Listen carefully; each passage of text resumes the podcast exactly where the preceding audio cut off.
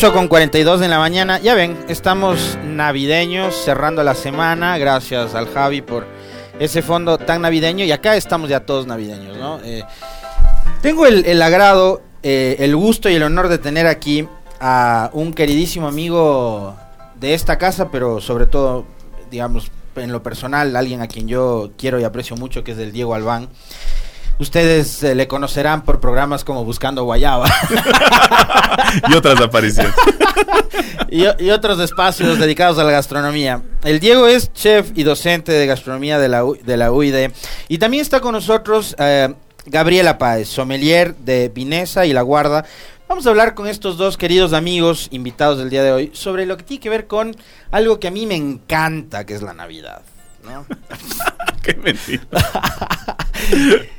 Verás, de la Navidad lo que más me gusta son los encuentros con los amigos, con la familia, porque se come riquísimo. Primero, voy a, voy a empezar con la dama, Diego, si me permites, por favor. Gabriela, bienvenida, qué gusto tenerle acá.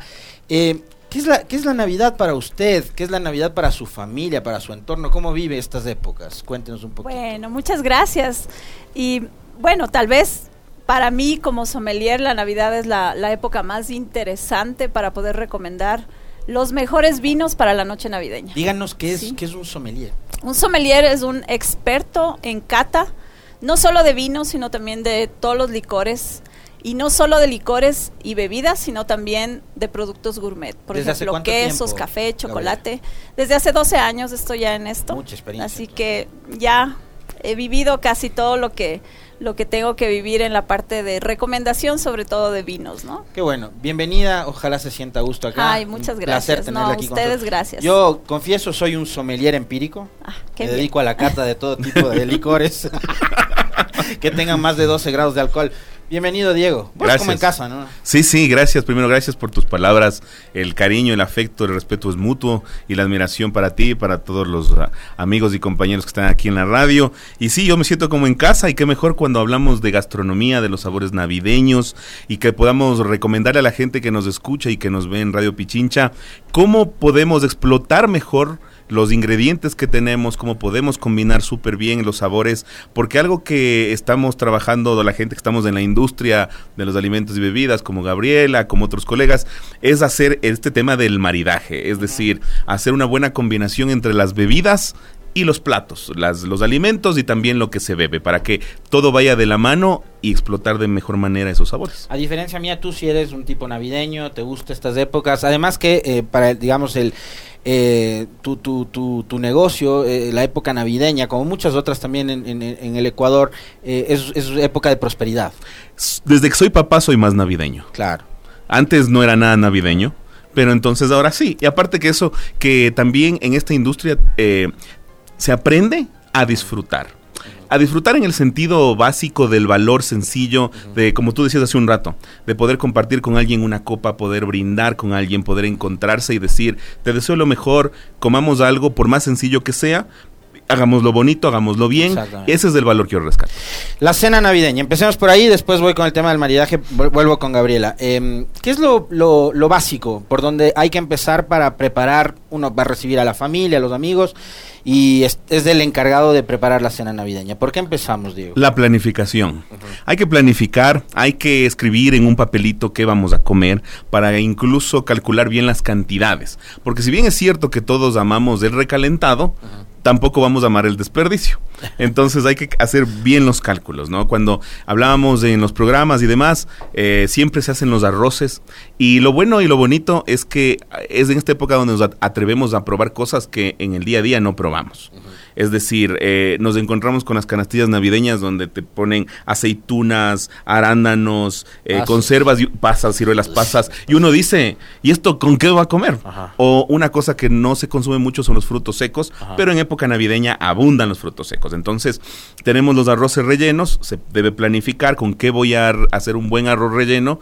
El arroz relleno de cualquier sabor se lo hace en frío, cuando el arroz está frío Eh, aparte de eso, con vegetales que no tengan mucha agua. Y también lo que hay que hacer es em, aprovechar el arroz, es decir, su sabor neutro para combinarle con vegetales, con frutos secos. Incluso hay otras versiones que se pone tocino crocante. Hay variedades enormes por el arroz. Una ensalada y se planifica siempre las proteínas. ¿Cuánto calculamos eh, por, por persona? Unos 200 gramos por persona por adulto. Y las salsas. Entonces, son sabores muy lampreados. La cocina quiteña llena de esos sabores dulce, salado, dulce, salado. Si haces un análisis, todo es dulce, salado en la cocina quiteña. Como la empanada de viento, como el seco de chivo, todo es dulce salado. Como el, como el, el, agrio del hornado. Exacto. es hecho con chicha de jora, con, panela, entonces son lampreados. A eso hay que sumarle las bebidas para que haga un buen, una buena sintonía. A ver, eh, y con esto cierro contigo. Por, Siéntete en libertad de, hablar y preguntar a Gabriela, por favor. Muchas gracias. Vos, ya eres... Diego Albán en este, Punto Noticias. Eh, más periodista que, más comunicador que yo también. Eh, a ver, la proteína. Puede ser pavo, pavipollo, puede ser una eh, pierna de chancho, ¿qué más? Opciones. A ver, eh, algo que está muy de moda y algo que me parece que es súper chévere es que la gente está abriendo a otras opciones. La gente está haciendo mariscos, aprovechando langostinos, haciendo pescados, eh, también utilizando mucho el, cordero, las costillas de cordero, la pierna de cordero. Los con mucho, de cordero. Exactamente, la, la, pierna con muchísimo ajo, con muchísimo romero, cocciones largas y lentas para que las carnes sean suavitas. Entonces, lo que yo recomiendo es que em, utilicen, no importa, así sea pollo, pero al pollo lo podemos hornear y luego de eso bañarlo con una salsa distinta. Fácilmente se puede hacer una salsa de piña picante y hacer cosas distintas. Entonces, no hablamos solamente de productos caros, hablamos de productos que están en su refrigeradora que usted puede combinar entre arroces, ensalada y una proteína con una salsa. Ahora voy a lo que a mí me claro interesa. sí, por supuesto. Eh, a mí también. Creo que comer me encanta, pero voy al maridaje. Eh, a ver, con las opciones que nos ha planteado el Diego, eh, Gaby, ¿cuáles son eh, los licores que usted, como experta en esta materia, nos recomienda para acompañar la cena? Bueno, no nos podemos olvidar que la, la cena navideña no comienza sentados en la mesa. Comienza cuando recibimos a la gente y tenemos muchos piqueos de inicio también. Entonces, todo lo que son piqueos de inicio e incluso la cena navideña puede ir muy bien con un espumante. Además, el espumante nos va a servir para hacer el brindis, que es algo que es súper tradicional en todas las celebraciones. Entonces, no nos olvidemos de un espumante, que es súper importante, pero también aquí voy a romper un mito. El espumante no es solo para el brindis. El espumante nos puede servir para el piqueo de inicio e incluso para alguien que durante la cena no quiera un vino tinto o, una bebida un poco más fuerte y puede disfrutar esa cena con espumante. Mejor aún si la cena, como dice Diego ahora, vamos mucho por mariscos, ¿no? Sobre todo la gente de la costa, con esta maravillosa costa que tenemos y, mariscos todo el año, podemos disfrutar muchísimo y realzar el sabor del marisco con espumante. Ahí yo tengo una duda, el, el espumante ¿A qué temperatura tiene que estar? Ay, por eso yo, yo vine preparada. Están, fríos, están 6 a 8 grados sería lo ideal el consumo del espumante. Pero em, eso quiere decir que deberíamos tener por lo menos desde el día anterior el espumante en refri. ¿Para qué? Para que eh, tenga esta temperatura de refri que generalmente va a ser 4 o 5 grados y el momento de servir esté 6 a 8. ¿Qué pasa si yo llego con el espumante recién a la cena y ya no tengo el tiempo de enfriar la botella desde el día anterior? Lo, lo que podría hacer es en un recipiente poner agua, hielo y sal y la botella para que se enfríe más rápido. No es tan aconsejable meter el espumante al congelador. Primero porque es un cambio muy brusco de temperatura y generalmente me voy a olvidar en la botella en, el congelador y podría explotar la botella dentro del congelador por el frío también. Entonces, la temperatura 6 a 8 grados del espumante. ¿Sí? Me ha servido la copa. ¿Usted me va a acompañar? Tengo la copa, por supuesto. vamos, a hacer un, brindis. pre-brindis navideño. Sí, un pre-brindis navideño. Yo tengo los pristiños para que la gente vea que cumplimos. Exactamente, salud. Salud, salud, Gaby. Salud con todos. Muy bien. Y bueno, es importante también eh, darnos mm. cuenta que el Esta es la temperatura ideal. Esta es la temperatura no ideal. idea. qué, qué, buen desayuno. esto, es, esto es bueno, ¿no? Desayunar esto previo a la Navidad. Es importante también decir que el espumante es súper versátil y podría ir muy bien con postres. Claro. Entonces puede ser que nos sirva para el brindis inicial, para alguien que en la cena no quiera consumir vino tinto, por ejemplo, y para los postres, que si en algo somos expertos en Navidades, hacer grandes postres y sobre todo postres, postres muy nuestros, muy de, como los pristiños que hemos como traído. los pristiños que hemos traído acá. A ver, cuente cuál es la receta de los pristiños, Diego. Bueno, los pristiños son harina, te- ah, se puede poner también huevo, se puede poner agua, agua, mm, de hecho puedes poner agua carbonatada, para no decir marcas, manteca de chancho, puedes poner eh, un poco incluso de panela rallada y lo importante es lo amasado. Cuando tú haces masas fritas, hay que amasar sumamente bien. Aquí también juega un papel importante el, el bicarbonato, o, o- o los, o los polvos de estos de hornear. ¿Por qué? Porque te permiten que se abra, que se expanda y que se vuelva crocante. Ahí está el secreto. Eso sí, yo tengo que darle los créditos de estos pristiños a mi señora madre, a mi mamá, que mi mamá madrugó, dijo, llévale esto a la Alexis, entonces aquí está de mi madre para ti. Qué linda, gracias a la, a la mamá del Diego y de la y de la Maffer, que, que son personas que yo quiero quiero un montón. Gaby, yo te tengo una pregunta. Claro que sí. por Eh, cuando uno va a los supermercados, por ejemplo, uno ve en los espumantes Bru, Semi-Brut, de mi sec. Cava, Demisec. Ajá. ¿Cuál es tu ¿Qué recomendación? significa cada uno? Bueno, estas categorías Brut, Demisec, Extra Brut son la cantidad de azúcar que tiene el Y espumante. hay otro que es Prosec. Prosecco es un tipo de espumante de. Italia, Mm. ¿sí? Porque, a ver, primero tenemos que aclarar que no todo lo que tiene burbuja es champán. Claro. Mucha gente confunde y dice champán a todo lo que tiene burbuja. En realidad, todos son espumantes. Champán es solo de la región de Champán de Francia. Cava de España, Prosecco de Italia. Es como que cada país tiene su categoría de espumante y con sus métodos de elaboración. Esto de Brut, de Misec, Extra Brut es la cantidad de azúcar que tiene el espumante. Que es importante porque generalmente los espumantes secos son como para los piqueos de sal y la comida más salada, con ingredientes más fuertes, mariscos, ostras, sushi, ¿ya? Y los demi-sec son más bien para los postres. Pero aquí viene la gran, la gran, el gran mito también. La mayoría de gente cuando uno da a probar el espumante van a escoger el demi-sec porque tiene este toquecito de dulzor. Somos mucho más golosos, creo yo, siempre. Y no queda mal. O sea, yo les estoy dando este momento es un espumante dry sec, que en realidad es una categoría media entre, entre brut y demi-sec. Es un espumante alemán, es Henkel y en realidad esto lo que lo que nos nos garantiza es que para mí es uno de los espumantes que mejor se va a llevar con todo el mundo. Tanto Con con, los que les gusta el, el espumante seco como con los que les gusta el espumante un poquito más dulce. Y va a jugar muy bien, incluso con la comida, como decía Diego, un poco lampreada, que es un poco la tradición en, en, en nuestra Navidad, ¿no? Tener salsas dulces con comida de sal, los piqueos de inicio e incluso los postres. No puede faltar el espumante. Eh, no hace falta gastar muchísimo en un espumante, eso también es un mito. Sí, porque es un que- mito, ¿no? Creer que un buen licor es, es muy extremadamente caro. No, Exacto. más bien no siempre el mejor vino es el más caro. No, o sea, eso no es algo que siempre va, ni es el que más me va a gustar. Tiene que ver con el gusto de uno. Tiene también, que ver ¿no? con el gusto de uno muchísimo y con el tipo de comida, con el tipo de reunión que voy a tener. Acuérdense que la reunión eh, de Navidad generalmente es una reunión familiar donde yo lo que quiero es que no haya peleas. Entonces, Nadie se lo pelee por que- los terrenos. Así es. O por la política. Eso. Sí, no, terrible. Entonces, lo que tengo que escoger también son, son vinos y licores amigables. Claro. Ahí va mucho el tema de que sean amigables. ¿Cuánto Esto es- grado de alcohol tiene esto? Esto tiene 11, 5, 12, generalmente el igual espumante. vino, ¿no? ¿sí? Igual Para Es arrancar bien la vino. Eh, y o- lo que yo siempre digo, nunca solo ni a solas del vino. ¿sí? Siempre con comida y siempre con compañía.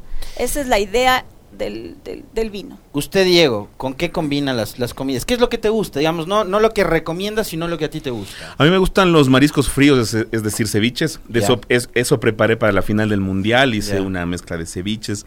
Yo mezclo usualmente con cerveza, es lo- la bebida que yo prefiero sobre el vino para las comidas. Ahora para la cena navideña, como seguimos con esta onda de, de- de- de comida caliente sobre todo, con mucha carga de grasa, eh, mucho carbohidrato y demás, a mí yo soy de los que sí tomo espumante. A mí me gusta el espumante incluso sobre el vino tinto.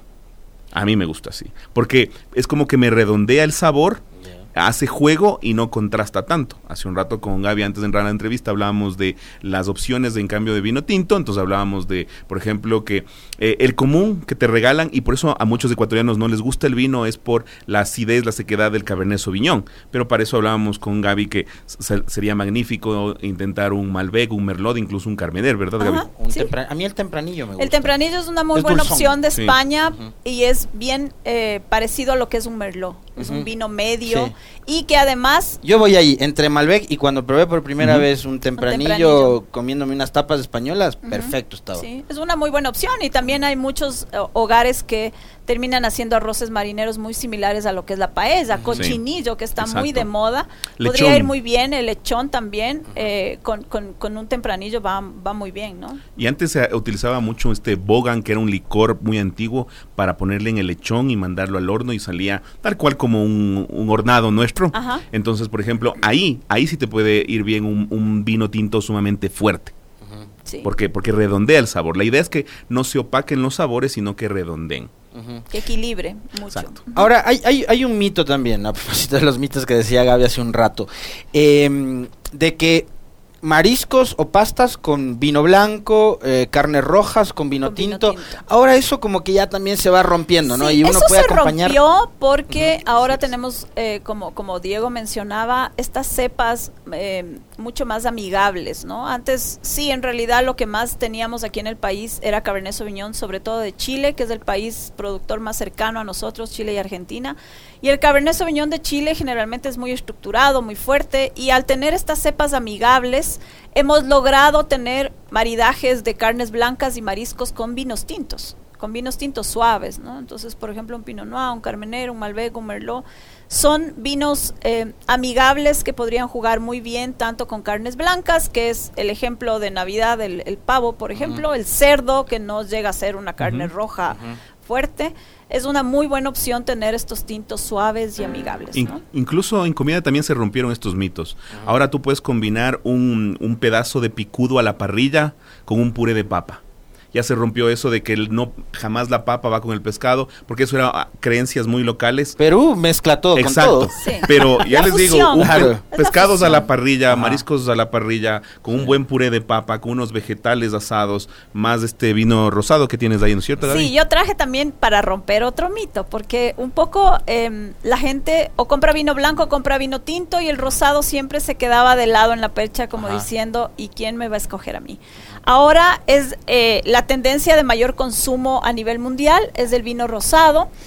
¿Por qué? Porque la gente se ha dado cuenta que son vinos muy versátiles y que no necesito pagar tanto por un muy buen rosado, lo que sí debo tal vez pagar mucho por un gran vino tinto. En cambio, el vino rosado de todos los orígenes, de Chile, de Argentina, de España, de Italia, de Estados Unidos, me permite es una, es como que si en nariz mezclaríamos los aromas del blanco y el tinto. Entonces tengo una fusión de aromas del blanco y el tinto. Y es un vino también muy versátil para acompañar y que me encanta a mí, sobre todo para la cena navideña, porque va bien igual, con todo tipo de, proteína. Pero me quedo con este, ¿sabes? Sí, el espumante es como, el espumante en realidad sí se lo tiene que, que, que, que dar de inicio, ¿por qué? Porque como tiene una acidez bastante más alta, me abre el apetito. Si yo comienzo con algo más dulzón, más bien me cierra las papilas y ya no es tan buena opción. Oye Gaby, en, en, eh, en el chat, eh, déjame ver el nombre de la persona, no quiero, no quiero dejar de mencionarlo. Miguel Burbano Acosta nos dice,